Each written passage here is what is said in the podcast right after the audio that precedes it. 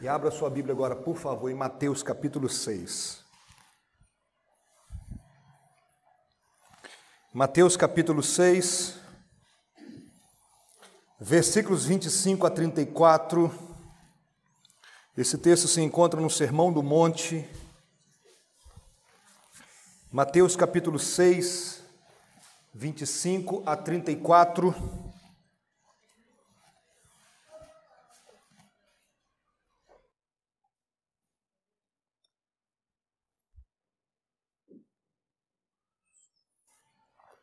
Todos nós encontramos aí? Mateus capítulo 6, mantenha sua Bíblia aberta nesse texto e nós vamos voltar para olhar para esse texto em vários momentos.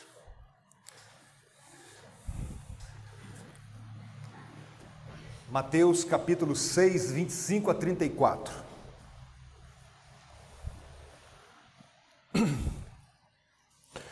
Por isso vos digo: não andeis ansiosos pela vossa vida, quanto ao que haveis de comer ou beber nem pelo vosso corpo quanto a vez de vestir. Não é a vida mais do que o alimento e o corpo mais do que as vestes? Observai as aves do céu, não semeiam, não colhem, nem ajuntem celeiros, contudo o vosso Pai celeste as sustenta. Porventura não valei vós muito mais do que as aves? Qual de vós, por ansioso que esteja, pode acrescentar um côvado ao curso da sua vida? Por que andais ansiosos quanto ao vestuário? Considerai como crescem os lírios do campo, eles não trabalham e nem fiam. Eu, contudo, vos afirmo que nem Salomão, em toda a sua glória, se vestiu como qualquer deles. Ora, se Deus veste assim a erva do campo que hoje existe e amanhã é lançada no forno, quanto mais a vós outros, homens de pequena fé. Portanto, não vos inquieteis dizendo: que comeremos? Que beberemos? Ou com que nos vestiremos?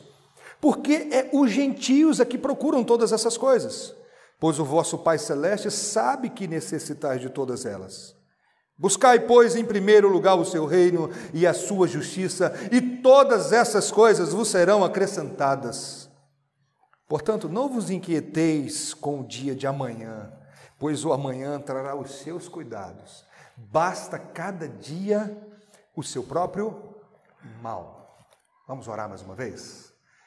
Deus, acabamos de ler a tua palavra e nos colocamos numa total dependência do Senhor, pedindo a iluminação do teu Santo Espírito, não somente para compreender, mas o poder do Senhor para que possamos sair daqui não apenas como ouvintes, mas praticantes da tua palavra. Ajuda-nos, Senhor. Precisamos de ti. Pedimos essas bênçãos em nome de Cristo. Amém. Senhor Charles era dono de uma siderúrgica nos Estados Unidos no ano de 1930. E ele recebeu no seu escritório um consultor em gestão, que estava ali para fazer uma proposta para fazer a sua empresa aumentar os lucros. E aí, naquela conversa entre o empresário e o gestor, é, o empresário então disse para ele: Olha, eu posso até escutar a sua proposta se ela funcionar, eu te pago. E vou pagar aquilo que eu achar que é justo. Se você quiser assim, tudo bem. Em 1930, eles deram as mãos, contrato fechado. E aí, aquele, aquele consultor em gestão, então, falou assim: senhor Charles, pega, eu queria que o senhor anotasse de maneira muito séria as dez coisas que o senhor considera mais importante para a sua empresa funcionar bem no dia de amanhã. Preste atenção nisso. As dez coisas mais importantes que o senhor considera para funcionar bem a sua empresa no dia de amanhã. A número um tem que ser a mais importante. Depois, sucessivamente, a número dois. E o senhor não pode trocar. Pegar número nove e passar para o número quatro. Não só tem que fazer número um, número dois, número três e vai assim. Se o senhor não conseguir completar as dez coisas, não tem problema, mas o senhor não pode pular. Com o tempo, o senhor vai fazer isso com seus funcionários. O senhor vai chamar cada funcionário e vai dizer para ele as coisas mais importantes que ele precisa fazer na sua empresa.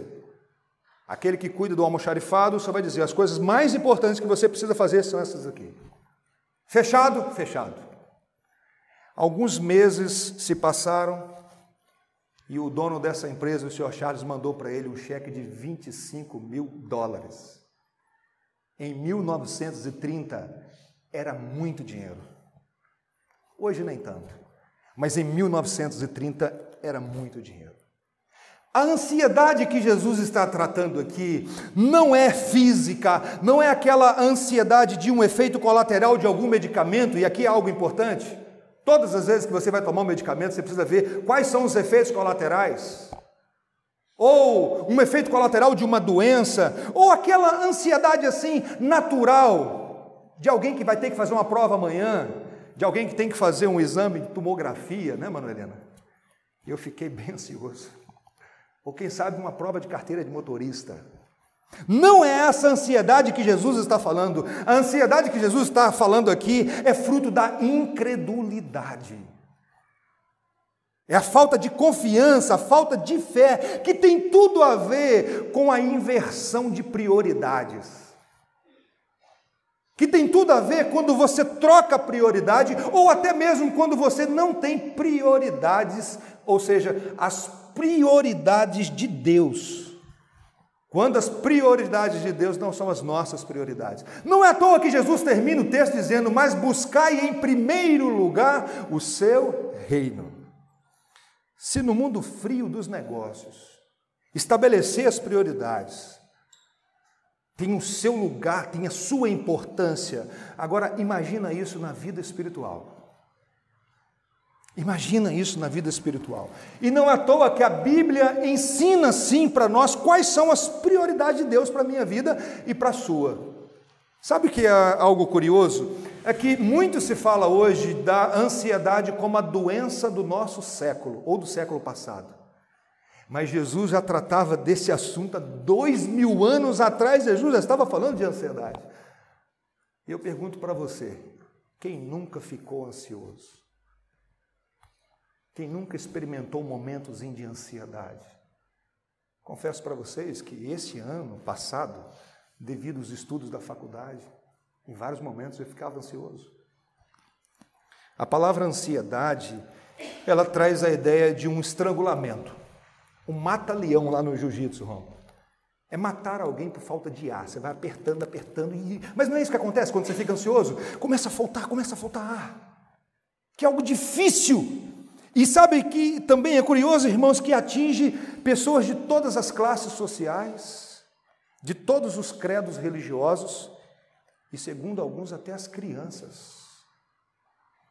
Consumo de ansiolíticos cresceu 74% nos últimos seis anos no Brasil. E eu não vou dizer aqui nessa noite que você pare de tomar remédio, não, não estou aqui para isso. Até porque o que eu pretendo tratar com vocês é uma ansiedade que é pecaminosa. E o remédio do médico dos médicos é dizer: você precisa se arrepender e mudar as suas prioridades.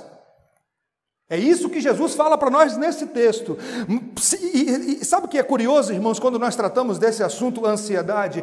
Que o grande problema é que nós gostaríamos de ter gerência controle sobre a nossa vida e também daquelas pessoas que estão ao nosso redor. Nós não temos controle, nós não temos gerência sobre os acontecimentos. Já parou para pensar que quando você está dormindo, o mundo continua funcionando? O mundo não para. O rio continua levando a água para o mar e o mar não enche. Essas coisas estão fora do nosso controle. O mundo não para quando nós estamos dormindo e espera, ah, o Bruno vai acordar amanhã, sete horas, aí vamos voltar a funcionar. O mundo continua funcionando, o hospital continua realizando cirurgia de madrugada e as coisas vão continuar acontecendo porque tudo isso não está nos nossos controles, no nosso controle. E como nós não conseguimos ter situações no nosso controle, nós ficamos o quê? Ansiosos. A gente gostaria de controlar a vida dos outros, gostaria de controlar situações. Nós não conseguimos nem, irmãos, controlar esse mosquito aí que atrapalhou tanta gente ano passado, né, Lorival? E quando nós não conseguimos, a ansiedade é um problema. Hebe Júnior diz o seguinte: A ansiedade excessiva revela nossos temores. O que você tem medo? E olha o que ele diz: quando nossas emoções são tão poderosamente controladas pela nossa conta bancária, mostramos que a nossa paz não está no reino de Deus e sua justiça, mas nas contas pagas. A paz é quando tem dinheiro na conta. Por isso que Tim Kelly disse que o oposto de paz não é guerra, é ansiedade. E Jesus então começa esse, esse momento aqui desse texto dizendo assim: Por isso vos digo. Por que por isso vos digo? Isso, isso quer dizer que ele disse algo antes. E o que ele disse antes? O que ele disse antes foi as seguintes palavras: Ninguém pode servir a dois senhores, porque ou há de aborrecer-se de um ou amar o outro, ou se devotará a um e desprezará o outro. Não tem como servir a Deus e às riquezas. Jesus começa o sermão dizendo isso. O que, que Jesus está dizendo? Qual é a sua prioridade? As riquezas ou Deus? Semana passada nós vimos que Uzias buscou o Senhor e o Senhor o fez prosperar. No outro momento nós vimos também que Salomão pediu sabedoria a Deus e Deus deu sabedoria e também prosperidade. Aí Jesus chega e diz assim: qual é a sua prioridade? Deus ou riquezas? E ele continua falando nesse sermão que nós não devemos colocar o nosso coração nas riquezas desse mundo. E é importante dizer algo aqui, irmãos. A riqueza em si não é problema, nem o dinheiro. O que a Bíblia condena é o amor ao dinheiro, é quando o dinheiro vira um Deus na sua vida. Quando o dinheiro é, é, passa a ser a prioridade da sua vida. É esse o problema, o dinheiro em si não é o problema. A Bíblia vai mostrar para nós vários homens de Deus ricos e com muita grana mesmo. Então, esse não é o problema. O que Jesus está dizendo é o seguinte: qual é a sua prioridade? O que é que domina o seu coração? Por isso vos digo. Nessa altura, ele já tinha também ensinado para os seus discípulos a oração do Pai Nosso, onde ele disse: Venha o teu reino e seja feita a tua vontade, assim na terra como nos céus.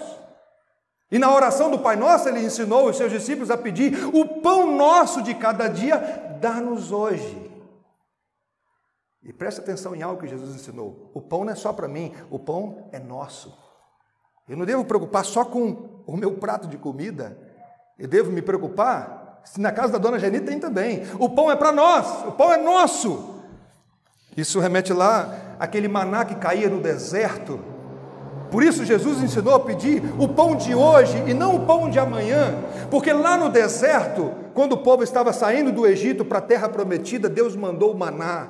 Na segunda-feira caiu maná, na terça-feira caiu maná, na quarta-feira caiu maná, na quinta-feira caiu maná, na sexta-feira caiu em dobro, porque no sábado não caía maná. E o maná que você colhia na sexta-feira para comer no sábado não estragava, mas se você guardasse da segunda para terça, dava bicho. O que Deus estava ensinando? Sou eu que sustento vocês todos os dias. Por isso Jesus ensinou aos seus discípulos: peça o pão cotidiano, o pão de cada dia. Por isso vos digo: não andeis ansiosos pela vossa vida, quanto ao que haveis de comer ou beber, nem pelo vosso corpo, quanto haveis de vestir. Não é a vida mais do que o alimento e o corpo mais do que as vestes. Aqui está o tripé das nossas preocupações. O que comer, o que beber, o que vestir. São as preocupações básicas do ser humano. E que quando você prioriza o reino de Deus, ao invés da riqueza, a pergunta é: o que, que eu vou comer? O que, que eu vou beber? O que, que eu vou vestir? E os discípulos começaram a ficar ansiosos com isso. E Jesus está ensinando para os seus discípulos e quer ensinar para nós também a viver na total dependência de Deus. Que é Ele que coloca o pão de cada dia, que é Ele que nos dá o que beber e o que vestir. Eu li um livro sobre ansiedade numa, numa lida só, porque um livro tão gostoso. Também o livro é pequeno, mas é um livro muito gostoso. E o livro diz assim: independente do que você afirma crer sobre Deus e o cuidado dele, sua ansiedade vai destacar o que realmente lá no fundo é sua crença sobre Deus.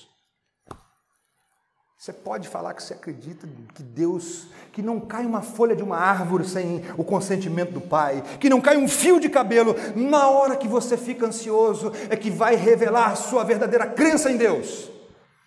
Se Deus está no controle mesmo da sua vida. Estou lendo um livro, irmãos, um outro livro sobre o ministério pastoral, ele diz assim: um grande desafio é acreditar naquilo que cremos.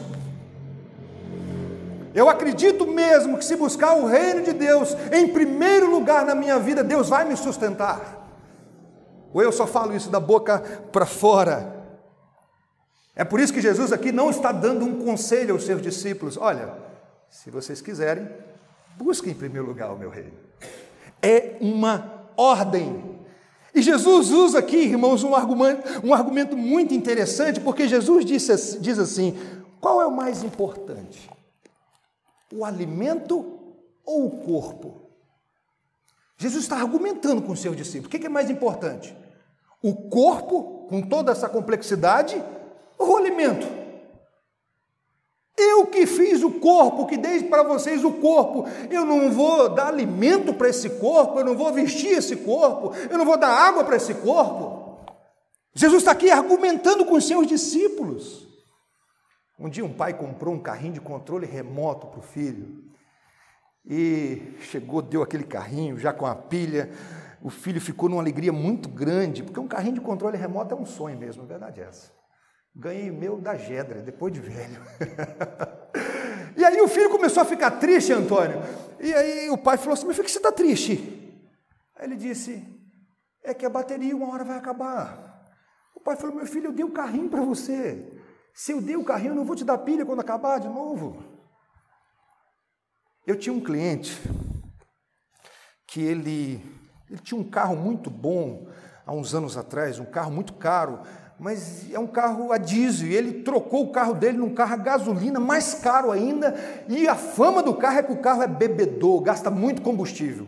Como eu tinha uma certa intimidade com ele, eu falei assim: o cara, esse carro que você está agora aí é muito bom, carrão mesmo, mas a fama dele é que é beberrão. Sabe qual foi a resposta dele? Ô Bruno, quem compra um carro nesse valor não se preocupa com gasolina.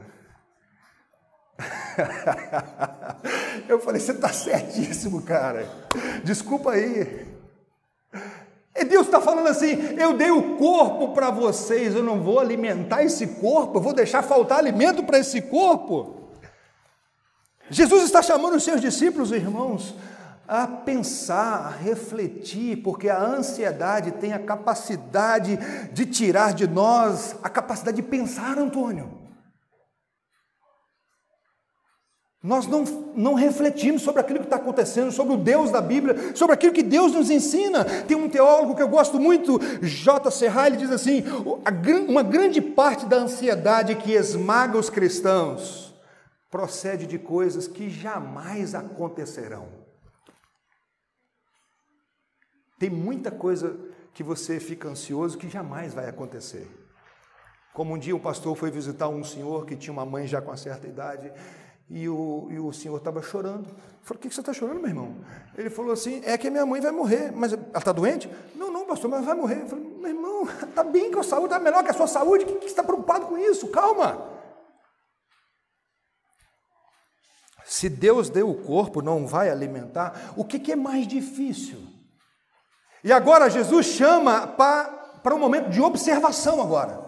Ele fez eles refletirem sobre aquilo tudo, e agora diz o seguinte, versículo 26: Observai as aves do céu, não semeiam, não colhem, nem ajuntem celeiros, contudo o vosso Pai Celeste as sustenta. Porventura não valeis vós muito mais do que as aves dos céus? Lutero falou sobre a pedagogia da criação. Ele diz o seguinte: todas as vezes que você vê um roxinol cantar, você está diante de um grande pregador.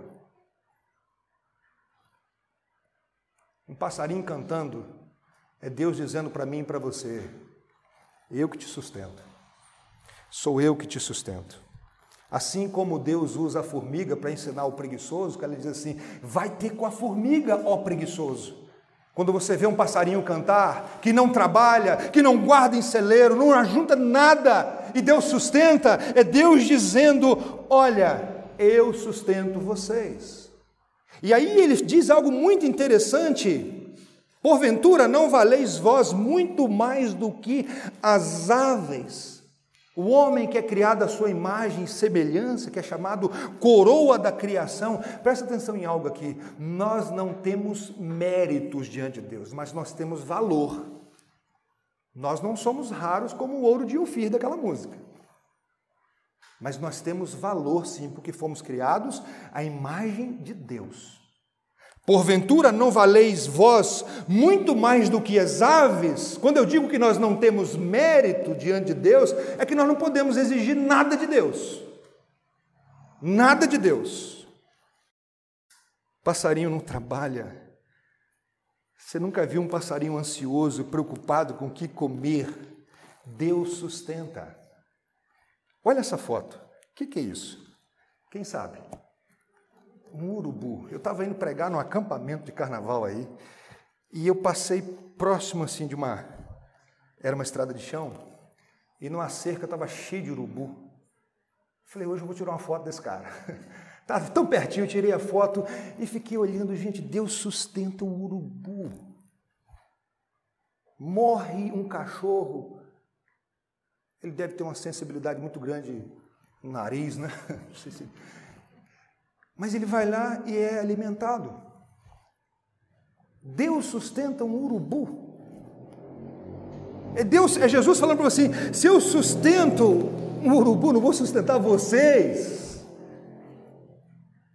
As aves que não têm sequer o lugar para guardar alimentos, já viu alguma árvore, alguma ave guardando alimento?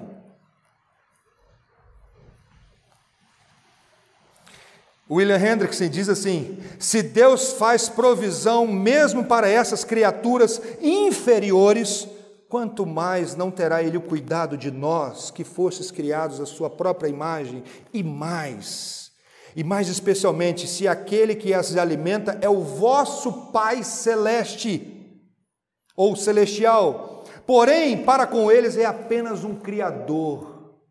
As aves são criaturas, nós se estamos em Cristo, somos filhos.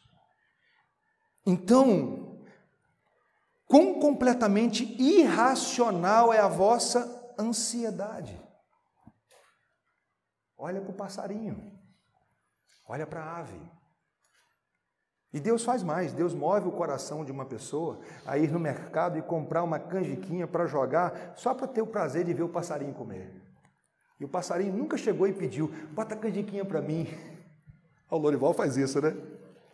E Jesus continua argumentando aqui, versículo 27, qual de vós, por ansioso que esteja, pode acrescentar um côvado à sua vida, ao curso da sua vida? Esse côvado aqui, os estudiosos se dividem se é altura ou é tempo. Mas a aplicação é: a sua ansiedade aumenta os seus dias ou aumenta a sua altura? Nunca vi ninguém ficar mais alto porque ficou ansioso ou viveu mais por causa da ansiedade. E Jesus está chamando a gente para pensar, refletir. A pergunta que Jesus está fazendo é a seguinte: a ansiedade acrescenta alguma coisa na sua vida? Acrescenta alguma coisa? Verso 28 e 29, e por que andais ansiosos quanto ao vestuário? Considerai como crescem os lírios do campo, eles não trabalham nem fiam. Eu, contudo, vos afirmo que nem Salomão, em toda a sua glória, se vestiu como qualquer deles. Irmão, Salomão era rico. Irmãos, Salomão era rico, ele tinha uma frota de embarcações. Só de tributos ele recebia 25 toneladas de ouro por ano. 25 toneladas de ouro por ano. Salomão tinha tanto ouro que a prata desvalorizou na sua época. Ele se assentava num trono de ouro puro e Jesus diz: nem mesmo Salomão, nem mesmo Salomão, em toda a sua glória, se vestiu como um lírio do campo. Ora, se Deus veste assim a erva do campo que hoje existe e amanhã lançada no forno, quanto mais a vós outros, homens de pequena fé. Se Deus gasta tempo, Antônio, embelezando uma flor, que depois de três dias está pronta para ser jogada no forno para servir de lenha, Ele não vai me vestir, te vestir? Tem flor que além de beleza tem cheiro ainda. Deus ainda passa perfume na flor. E você, se ficar cinco dias sem tomar um banho, você está terrível. E Deus fala assim: eu coloco beleza, cor, tem flor que tem até assim uma textura de viludo. E daqui três dias ela vai morrer. Eu não vou cuidar de vocês. Deus não vai nos vestir ele que sempre cobriu a nossa nudez. Quando Adão e Eva tentaram resolver a vergonha que eles fizeram pela desobediência e tentaram fazer roupas de figueira e, Jesus, e Deus não aceitou, ali já derramou um sangue para cobrir o pecado. Agora preste atenção em algo. Isso que eu estou falando aqui só faz sentido se você acredita que Deus é o criador de todas as coisas. Se você acredita que o mundo veio de uma explosão, isso não faz sentido para você. Agora, se você acredita que Deus criou todas as coisas e colocou todos esses detalhes na sua criação, até uma formiga, é para te ensinar e me ensinar a depender dele. Não faz sentido para quem não acredita no Deus Criador. Portanto, não vos inquieteis, verso 31, com que comeremos, com que beberemos ou com que nos vestiremos, porque os gentios é que procuram todas essas coisas. Pois o vosso Pai Celeste sabe que necessitais de todas elas. O nosso Pai Celestial sabe das nossas necessidades. Sabe qual é o problema? O problema é que a nossa ansiedade não é com o prato de arroz e feijão. Não é com a calça jeans e a camisa de manga. Não é com a água gelada. Esse que é o nosso problema.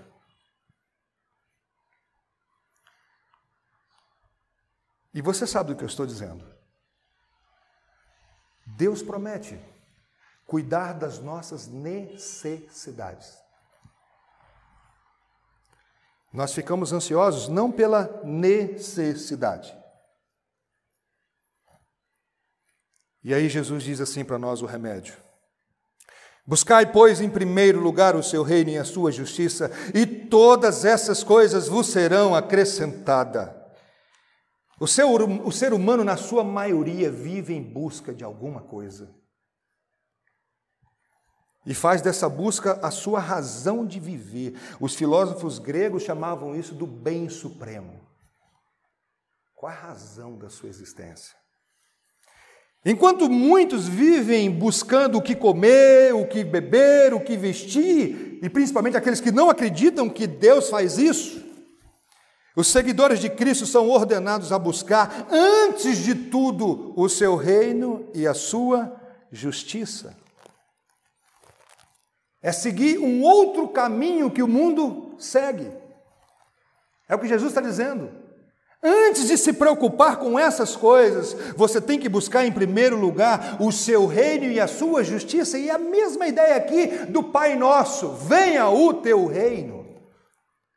Deus é dono disso tudo porque Ele criou todas as coisas. Mas o reino que Cristo veio implantar aqui é o reino redimido daqueles que foram lavados pelo sangue do Cordeiro e que agora têm um modo digno do Evangelho de se viver. É esse reino, onde a justiça de Cristo foi imputada sobre a nossa vida e agora nós temos até uma ética diferente da do mundo. E é esse reino que nós desejamos que cresça, onde a marca dos que pertencem ao reino de Deus é a obediência ao rei, submissão ao rei. O que é buscar em primeiro lugar o seu reino? É se tornar um pastor ou um missionário? Não. Eu não preciso me tornar um pastor ou um missionário para buscar, em primeiro lugar, o reino de Deus. Eu não preciso ter programação na igreja de segunda a segunda, é aí frequentar todas as programações, porque aí sim eu estou buscando em primeiro lugar o reino de Deus. Não é isso que Jesus está dizendo. Eu busco em primeiro lugar o reino de Deus quando eu busco viver os princípios do reino. Agora, como alguém que foi lavado e remido pelo sangue do Cordeiro, onde que eu faço isso? Na minha casa, com a minha família, com a minha esposa, com meus filhos. Quando eu entendo que agora eu que fui é, redimido por Cristo, eu tenho agora um outro Senhor, e a Bíblia vai dizer: marido, ame a sua esposa. Você está vivendo, você está buscando em primeiro lugar o reino. Quando ele vai dizer para a esposa a mesma coisa, quando vai dizer para os filhos a mesma coisa, no trabalho, da mesma maneira, eu não vou trabalhar da maneira que eu trabalhava antes, agora o trabalho é para o Senhor. Como Colossenses vai dizer, tudo que você tem que fazer, faça para o Senhor. Na escola, na faculdade e até mesmo no meu momento de diversão, é quando então eu exercito a minha fé em todas as áreas da minha vida. O, aquela exortação lá de Hebreus de não deixar de congregar é uma dentre outras. Eu participo sim, eu, eu venho nas programações da igreja, mas a minha vida cristã no reino não se resume a esse momento que eu passo aqui. Esse é um momento, mas eu tenho que viver agora para a glória do Senhor, buscando em todas as minhas, em todas as áreas da minha vida os princípios do reino. Eu não posso fazer da igreja um refúgio, me esconder. Não, Jesus disse: Eu não peço que tires do mundo, mas que livre do mal. Vão para o meio dos lobos. É viver o reino no meio dos lobos. Não é só quando eu estou distribuindo panfletos ou fazendo oração por alguém. É agora viver de modo digno do Evangelho, buscando agradar ao Senhor em tudo que eu faço. Como Paulo diz, portanto, quer comais ou bebais, fazer tudo para a glória do Senhor. Comer e beber é coisa mais simples da vida, mas você pode fazer para a sua própria glória. Portanto, não vos inquieteis com o dia de amanhã, diz o versículo 34, pois o amanhã trará os seus cuidados, basta cada dia o seu próprio mal. A ansiedade, irmãos, é uma pre preocupação, é uma preocupação. É estar ocupado com algo que não aconteceu. E a Bíblia diz assim, ó: Vocês não sabem o que acontecerá amanhã vocês não sabem como será a sua vida amanhã, pois vocês são como a neblina passageira, que aparece por algum tempo e logo depois desaparece. Quem te garante que eu vou estar vivo? Quem garante que você, quem garante que eu estarei vivo amanhã? O amanhã trará os seus próprios cuidados, basta cada dia o seu próprio mal. Deus te capacita hoje para viver o hoje, Ele não te dá força para viver o amanhã. O amanhã, um outro dia, muitas coisas podem acontecer, novos desafios, novas oportunidades. Por isso que a Bíblia diz: o choro dura uma noite, mas a alegria, amanhã é uma nova, nova oportunidade. Mas ele termina de maneira muito especial. Basta ao dia o seu próprio mal. Nós não podemos ter uma visão romântica desse mundo, irmãos. O mal é presente, precisamos ter consciência disso. Precisamos ter consciência disso para não criar falsas expectativas em relação a esse mundo e essas falsas expectativas, sabe o que elas, que elas vão produzir? Ansiedade. Ansiedade. Mas eu garanto algo para vocês: quando o rei voltar, o mal será eliminado, o mal já não existirá mais. Por isso que a Bíblia diz: Maranata, ora vem, Senhor Jesus. Quais as aplicações que nós podemos fazer desse texto? A maior preocupação do ser humano é com a morte. Gente, tem tanta gente com medo de morrer. Pensar na morte causa ansiedade. E Jesus venceu a morte há dois mil anos atrás, quando ele ressuscitou ao terceiro dia.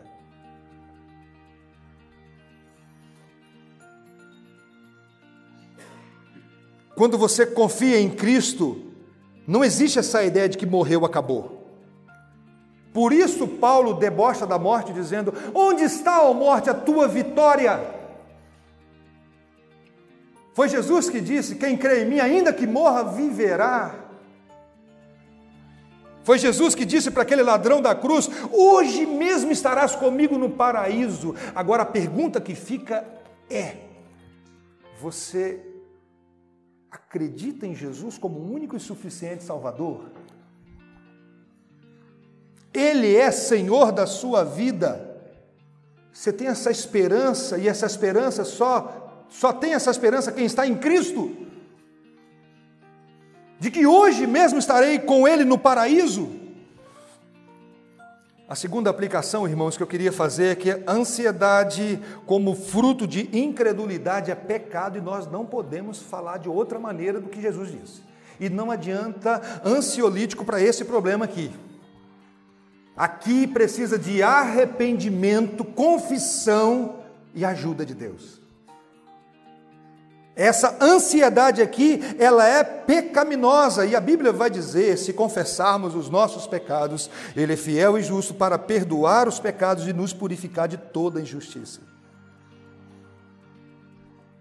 Terceira aplicação: Jesus não está ensinando aqui que se eu buscar o reino de Deus, eu não preciso trabalhar, porque Ele vai botar comida você não entendeu, se você está entendendo assim. Buscar o reino de Deus é trabalhar. Aquele que furtava, não furte mais. Antes, trabalhe. Quem não quer trabalhar, também não coma. Buscar o reino de Deus implica em trabalhar de maneira honesta, buscando o seu sustento, sabendo que esse é o meio de Deus colocar o pão na sua mesa e para a sua família. Quarto, mentalmente, ou se vocês quiserem escrever, faça uma lista das dez coisas mais importantes que você precisa fazer amanhã. As dez coisas mais importantes que você precisa fazer amanhã. Eu sei que você está pensando sobre isso. E aí eu faço uma pergunta dentro dessa, dessa proposta. Ler a Bíblia e orar ocupa qual lugar da lista? Qual é a posição? Acreditamos mesmo naquilo que Jesus disse, de que se buscarmos em primeiro lugar, nós vamos vencer a ansiedade pecaminosa? Acreditamos mesmo do, daquilo que Ele está ensinando para nós nessa noite? Coloque nome naquilo que te causa ansiedade. É preciso dar nome e orar por isso. E como diz Pedro, lançando sobre ele toda a vossa ansiedade, porque ele tem cuidado de nós. Que Deus nos abençoe.